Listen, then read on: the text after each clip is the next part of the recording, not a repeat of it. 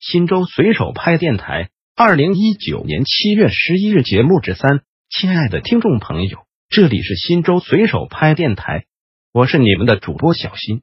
下面就由我给大家播报新州随手拍节目。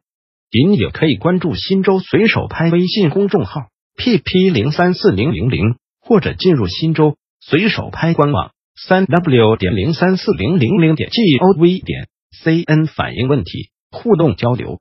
十二月二日，新洲移动公司、新洲联通公司、新洲电信公司受理超时督办铁原文。位于新州市区中心位置的泛华国际公馆高楼耸立，居民集中，但手机信号弱，无法进行畅通的通话。难以理解，在这飞速发展的信息时代，还有手机没有信号的情况。尤其是电梯间和地下车位没有一点信号，万一出现意外，无法求救。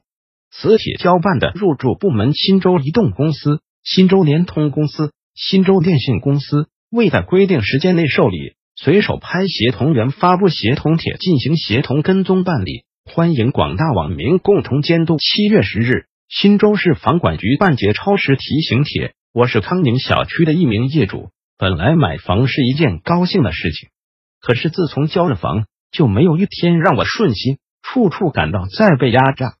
小区物业本来是为业主服务的，可却成了开发商敛财的工具。保安本来是维护小区秩序跟保护业主安全的，却成了物业经理的大手。